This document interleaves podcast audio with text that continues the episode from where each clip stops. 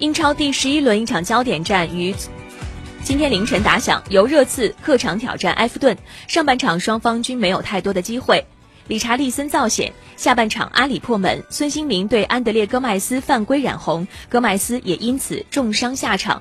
中场前托松扳平比分，全场战罢，热刺一比一战平埃弗顿，迎来四轮不胜。今天凌晨，埃弗顿官方更新了伤情，安德烈戈麦斯右脚踝骨折脱位，当地时间周一，也就是今天将会接受手术。声明当中写道，埃弗顿确认安德烈戈麦斯今天接受手术。球队在对阵热刺下半时，安德烈戈麦斯遭遇脚踝伤势，在埃弗顿队医的陪同下，被担架抬离球场的戈麦斯被送往安特里医院，经过检查确认，球员的右脚踝骨折脱位。另外一场比赛当中，水晶宫零比二不敌莱斯特城。